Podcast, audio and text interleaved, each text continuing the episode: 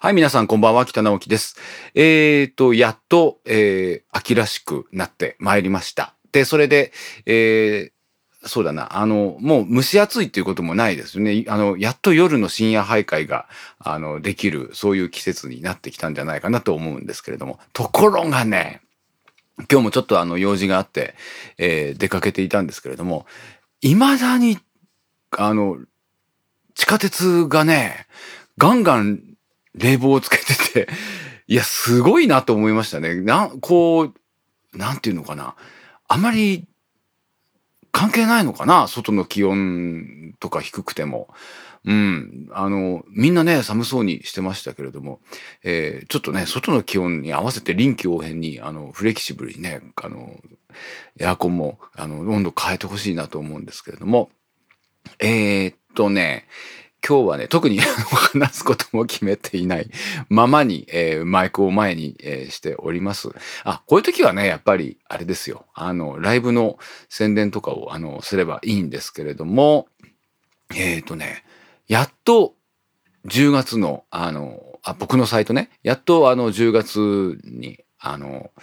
えー、いろいろライブがあるので、その、あの、ライブスケジュールの更新をウェブサイトの方で、あの、しましたので、よかったらご覧ください。えーと、で、まあ一番ね、その近いところから、あの、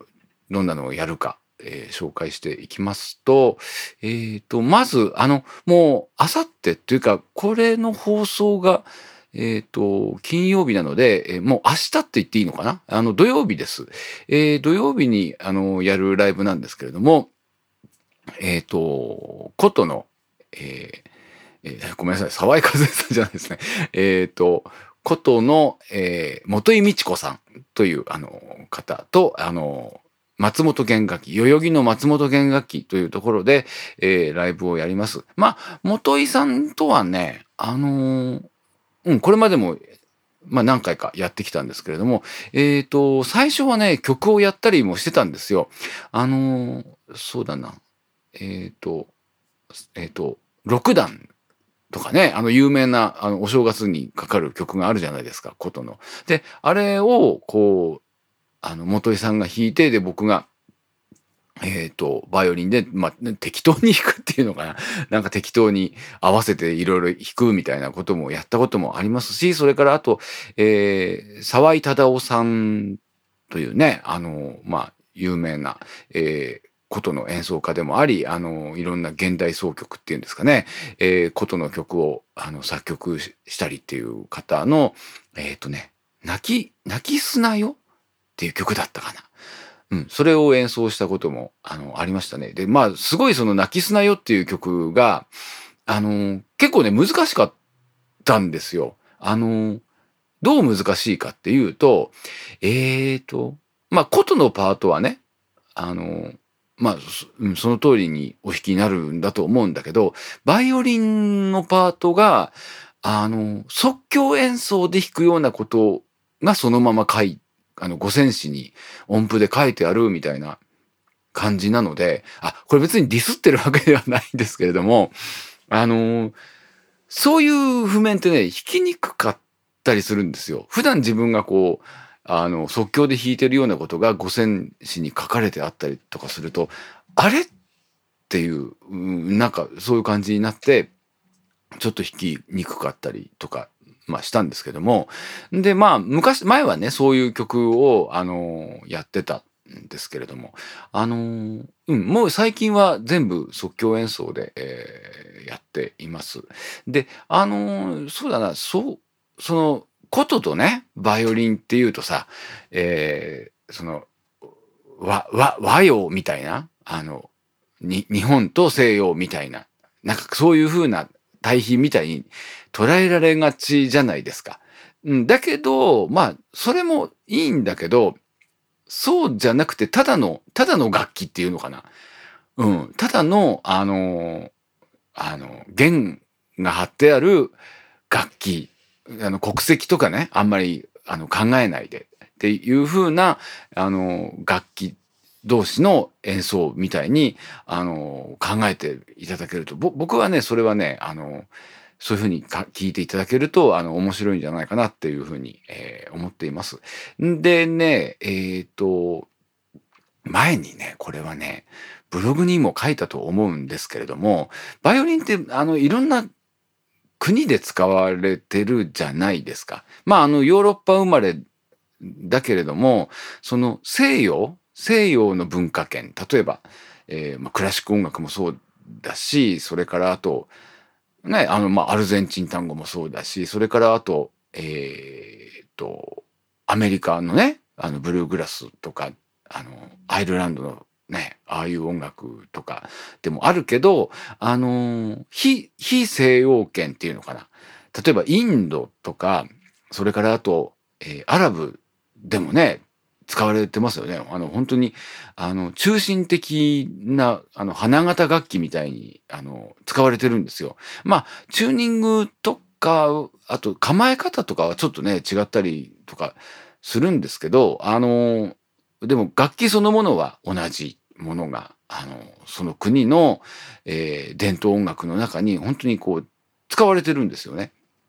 で、えー、東アジアに来ると、あの、故宮の、なんだろう、故宮の仲間？あの、中国の故宮とか、それから韓国のヘグムとか、それからあと、えっ、ー、と、モンゴルのね、馬頭琴とかもあって、で、えっ、ー、と、まあ、他にもね、僕が名前とか知らないだけで、あの、たくさんそういう楽器があるんですよ。やっぱりこう、殺弦楽器っていうのかな。弦が張ってあって、それを、えー、馬の尻尾の毛でこう、あの、擦るみたいなね、そういう楽器があるんですけれども、もしその、インドとかみたいにバイオリンがそのままの形で、こう、日本に伝来してたらどうなのかなとかね、そういうことね、結構考えて弾いたりするとね、楽しいなって思ってるんですよ。で、あのー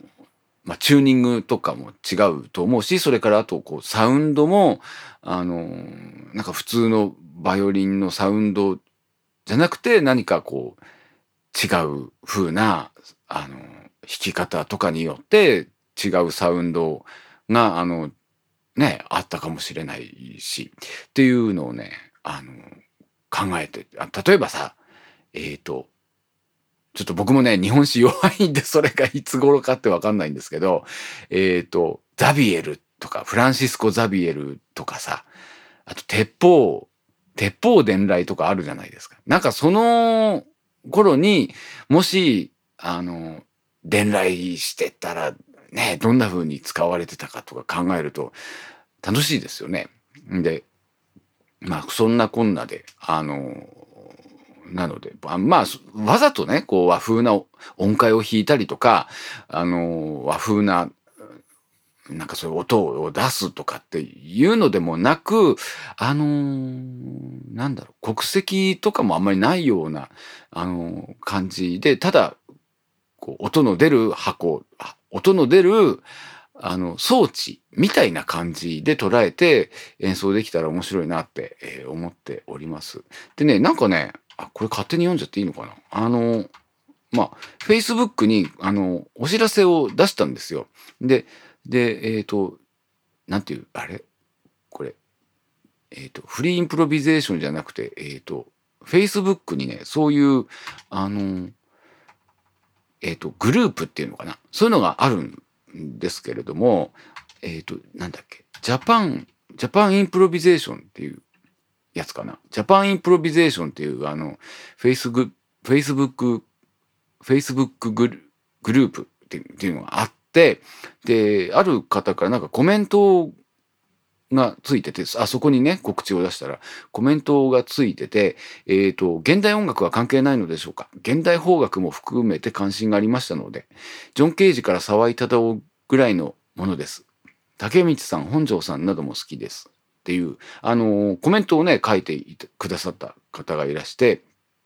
で、どう、うーん、現代音楽は関係ないのでしょうか？うん、どうなんでしょうね。うん、ちょっとね、わかんないんですけど、まあでもサウンド的には、ただサウンドのことを言えば、まあ、ね、不協和音みたいなのもあったりするし、うん、ねまあちょっとね、こう特殊な奏法とかも、まあ使ったりするので、うん、それは、うん、どうなのかなってちょっと思ったりもするんですけど。まああの、ね、こういう現代音楽とか沢井、沢井忠夫さんとかが好きな方はね、あの、ぜひ、あの、聞きにお越しいただきたいと思います。えっ、ー、と、あと、ね、本当はもっと、あの、紹介しなければいけないのがあるんですけれども、あ、えっ、ー、と、9月20日は、あのー、これちょっとああんまり告知が行き届いてないんですけども、えー、おなじみの、えー、緑川慶樹さん、あの、チェロの緑川慶樹さん、もう音体ですけれども、えー、緑川さんと、えー、西荻窪の音や金時で、えー、デュオのライブを、えー、やります。でね、結構このね、二人の演奏はね、ハードコア、ハードコアですよ。あの、えっ、ー、と、まあ、緑川さんの曲もやるし、それから富樫正彦さんの曲もやるんですけど、えー、シュトックハウゼンのね、あの、ティアクラ、あれ？ちょっと待ってくださいね。もう曲名も忘れちゃった。えっ、ー、と、ティアクライスだったかな？あの、なんか十二星座の、あのー、えー、そう、ティアクライスですね。あの、十二星座。水亀座とかいろいろあるじゃないですか。その一つ一つに、あの、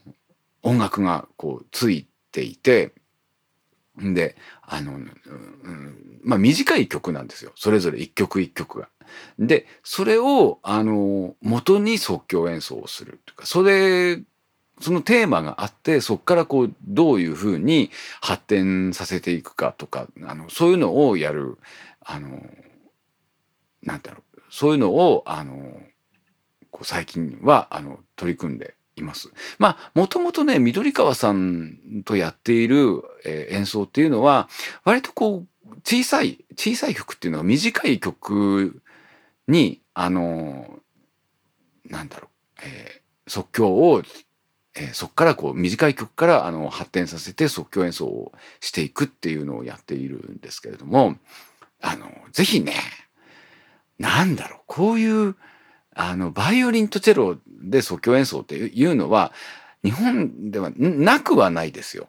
なくはないんだけど、えー、できたらね、やっぱり弦楽器やってらっしゃる方に僕はね、聞きに来てほしいなって思ってるんですけどね、あんまり 来ないですよね。うん。な、なんだろう、なんか、みんな、やっぱりこう弦楽器やる人って、クラシックとかね、あと、加瀬直さんとかの ね、あの、方に行っちゃうのかね。うん、まあ、なかなかね、こう、興味を持っていただけないっていうのは、ちょっと僕はあの、残念だなと思ったりしてるんですけれども、まあできればね、弦楽器やってらっしゃる方は聞きに来てほしいなと思っております。で、あとね、ちょっとね、忙しくてね、あの、これも宣伝があんまり行き届かなかったんですけど、えっ、ー、と、9月23日は、えー、雑司ヶ谷の単語バーエルチョクロというところで、えー、田中信正さんというあのピアニストと、えー、デュオを、えー、やります。まあ内容はそうですね、まあ今からあの、ちょっとこうレパートリーとか、あの、考えようかなと思ってるんですけど、えっ、ー、と、アルバムもえー、出してまして、あの、 Contigo en la Distancia という、あのね、まあ、ラテンラテンの名曲を集めましたみたいなピアノとのデュオの、えっ、ー、と、アルバムを出したんですよ。で、えっ、ー、と、一曲だけね、まあ、あの、ファドの Naufrágio っていう、あの、難船っていう曲も入れてるんですけど、あとは、あの、ブラジルとか、あの、中南米とか、あの、アルゼンチン。ピアソラが一曲入ってて、それがあの、 Chiquilín de Bachín っていう、あの、その曲が、あの、入っております。で、この CD がね、なかなか評判が良くて、えっ、ー、と、うん。僕はあんまりこう、なんだ、自分からその CD の宣伝とか、ね、まあ、あの、出た当初はするんですけど、あんまりその、出てから1年とか、まあ、もっと経っちゃうと、あの結構宣伝しなくなっちゃう癖があって、ところがね、この CD はね、今でもね、あの、問い合わせが来るんですよ。あの CD はどこに行けば手に入るんですかとかっていうのが。まあ、でも、そのね、オッターバっていうところから CD は出ているし、それからあと、あの、ハイレゾの配信が、えっ、ー、と、RM、RME プレミアムレコーディングスっていうところから、あの、ダウンロードのやつが出てるんですけれども、あの、やっぱり直接、なん、なんででしょうかね。サイン、サインが欲しいから？かな？あの、直接買いたいっておっしゃる方も多くて、で、ところがね、うち今在庫がなかったんですけど、あの、あ、これじゃダメだなと思って、えっ、ー、と、23日、9月23日は、あの、持っていくように、えー、したいと思い、あの、仕入れたので持っていくようにしたいなと思っております。えー、14時会場、15時開演、9月23日です。えー、ということで、えっ、ー、と、これもね、ちょっと、あの、宣伝したいと思いますけど、えっ、ー、とね、朗読会なんですよ。で、それが、あの、9月29日土曜日の、あの、3時間、3時半会場、4時開演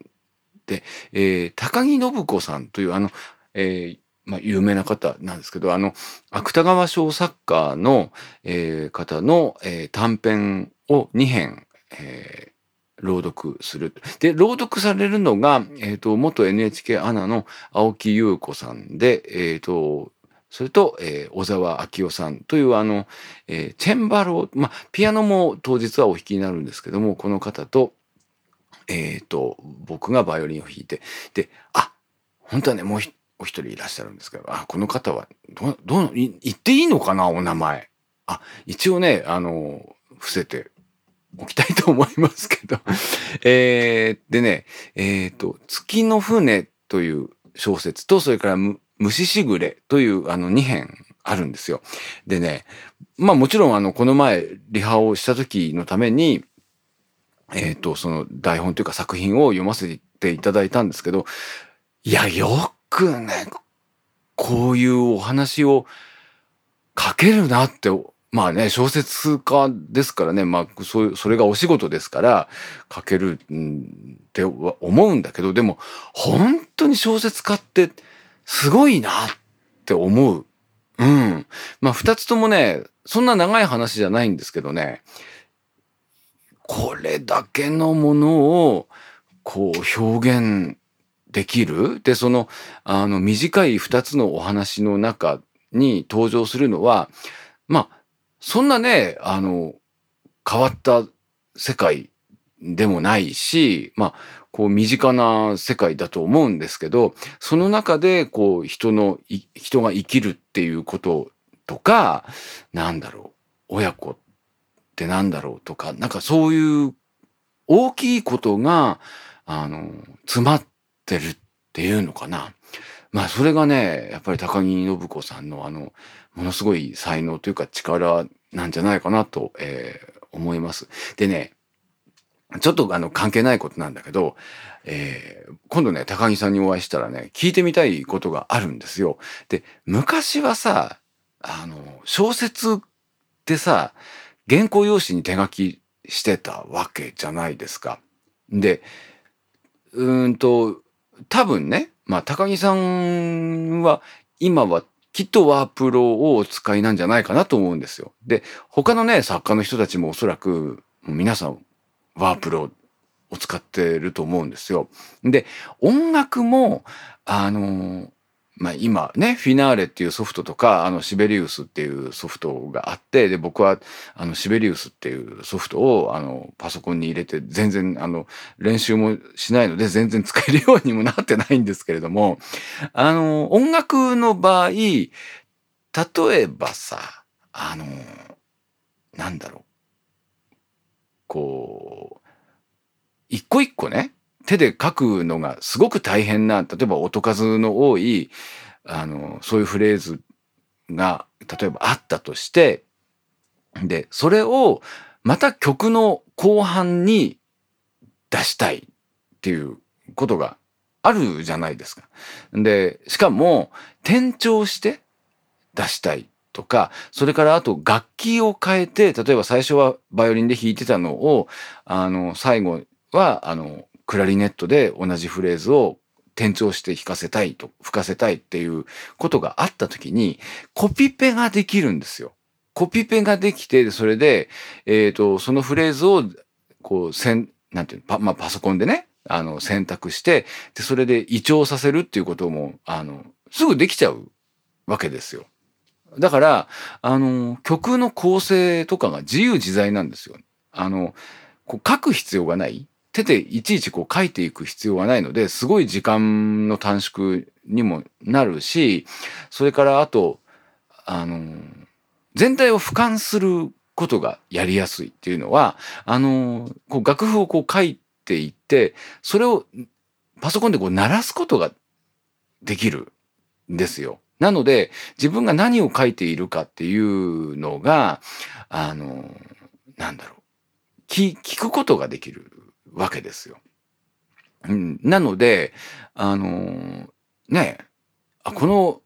このフレーズはちょっとおかしいとか、あ、このオーケストレーションはちょっと違うな、みたいなことがあれば、あの、もう変えることができる。で、だから、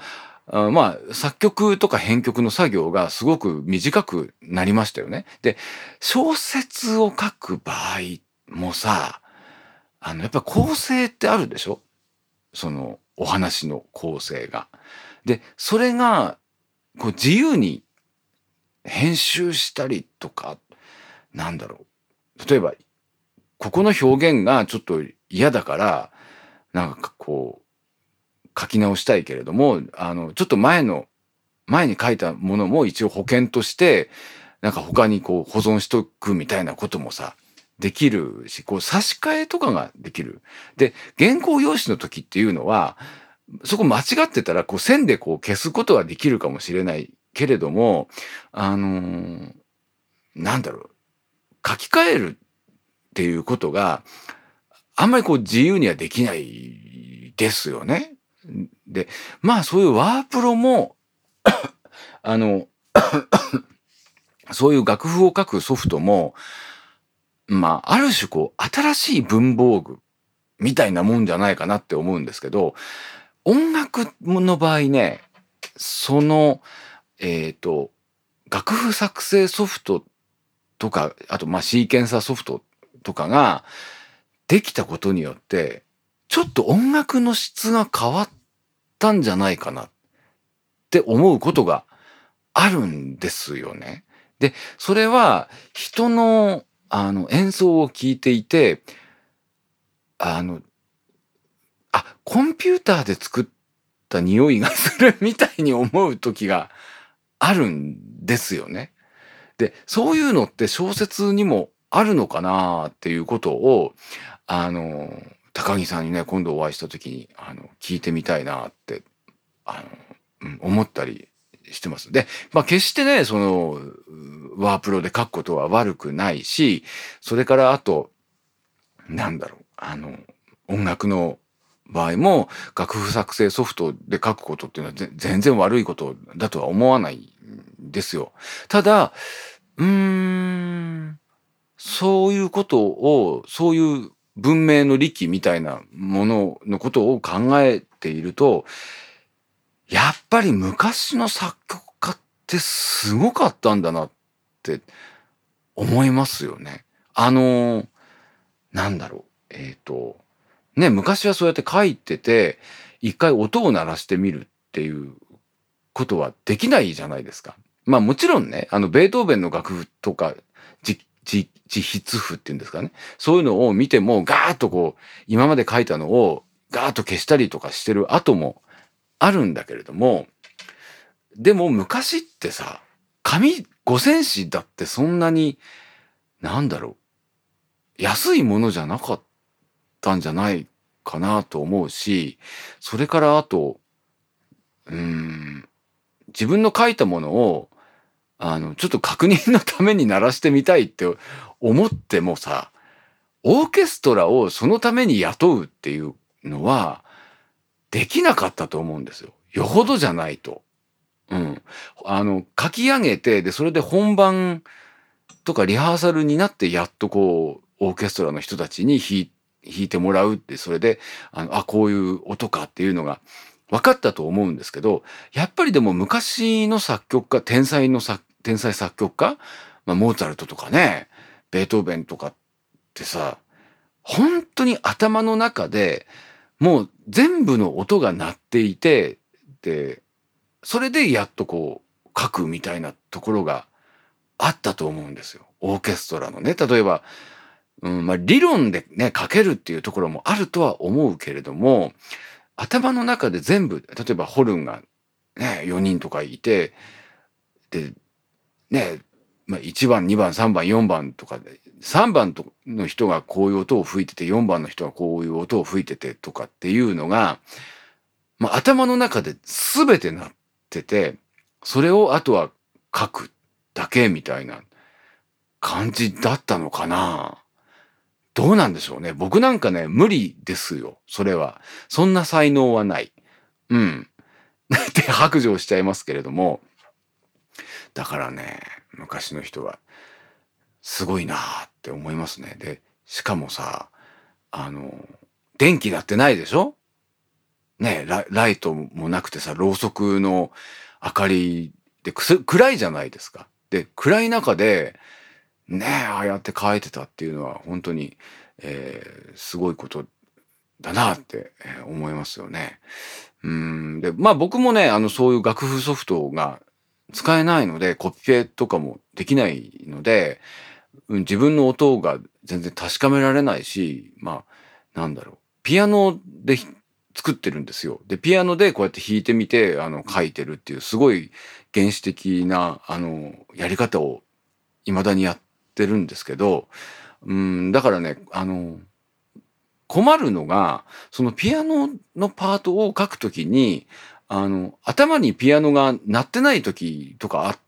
あって、で、自分でこう弾きながら、あ、こういう風な感じかな、みたいに思ったりするんですけど、あのー、でも自分も別にピアノがそんなに上手じゃないので、自分以上のテクニックのことは書けない、書けなかったりしますよね。で、あの、この前、えっ、ー、と、レオナルド・ブラボさんとのライブのために、えっ、と、うん、まあギターをね、あの、自分で弾きながら書いてみたんだけど、でも、やっぱりね、自分の、なんかピアノ以上にギターが下手なんですよ。うん。なので、それ以上のテクニックのものっていうのはなかなか、まあ、書けないので、うーん、なので、ね、早くね、そのシベリウスを使えるようにあのなりたいなって思いますね。あの、あとね、これは逆パターンなんだけど、あの、バイオリンの譜面？人からこう、これを弾いてくださいみたいな、あの、仕事でね、そういうバイオリンの譜面が来た時に、あ、これピアニストが作ったなとかね、あの、それはね、わかります。うん。あの、あの、なんていうのかな。ピアノだと簡単なんだけど、バイオリンだと嫌な感じのね、フレーズが書いてあり、書いてあったりするので、うん、それはね、すぐわかるし、あと、あ、これは還元楽法の本を読んで、バイオリンでこういうことができますっていうのを読んで、書いた楽譜だなっていうのがね、分かったりしますよ。うん。まあ僕もね、人の楽、あの、違う楽器の楽譜を書くときに、そういうふうに思われてるかもしれないんですけど、あの、なんだろう。バイオリンではこの、あの、この和音が出せますっていうことを読んで、で、それをそのまま楽譜に書いたなっていうのがね、わかる。ただ、あ、それだけじゃないんだよって。バイオリンはもっと横に横に書いていかないとダメなんだよっていうことが、あの、僕はね、言ったりする。それは。うん。あの、差しで、差し出がましいっていうのかな。な、なんて言うんだろう。そういうことを、あの、言うと、ちょっとね、その作曲家とか編曲家のね、プライドを傷つけるっていうのはね、あの、思うんだけど、あ、これは言っといた方がいいなって。で、あの、人の書いた楽譜にね、あんまりケチつけるのは良くないんですけどね、えー、言っちゃったりとかね、しますね。えー、ということで、あの、あ、ちょっとね、今日ね、あの、この前、あの、怖い話のね、心霊ネタがもう一つありますとかって言っちゃったんですけど、あの、今日ね、それをね、紹介しようと思ってて、今、手元にその、えっ、ー、と、プリントアウトしたものもあったんですけど、またね、ちょっと30分に、えー、なりそうなので、ごめんなさい。えー、次の回に、えー、必ず読ませていただきたいと、えー、思います。えー、ということで、えー、今日もあの30分間聞いていただいて、えー、ありがとうございました。えー、次回は必ず、えー、怖い話、えー、ご紹介したいと思います。えー、長い時間ありがとうございました。北直樹でした。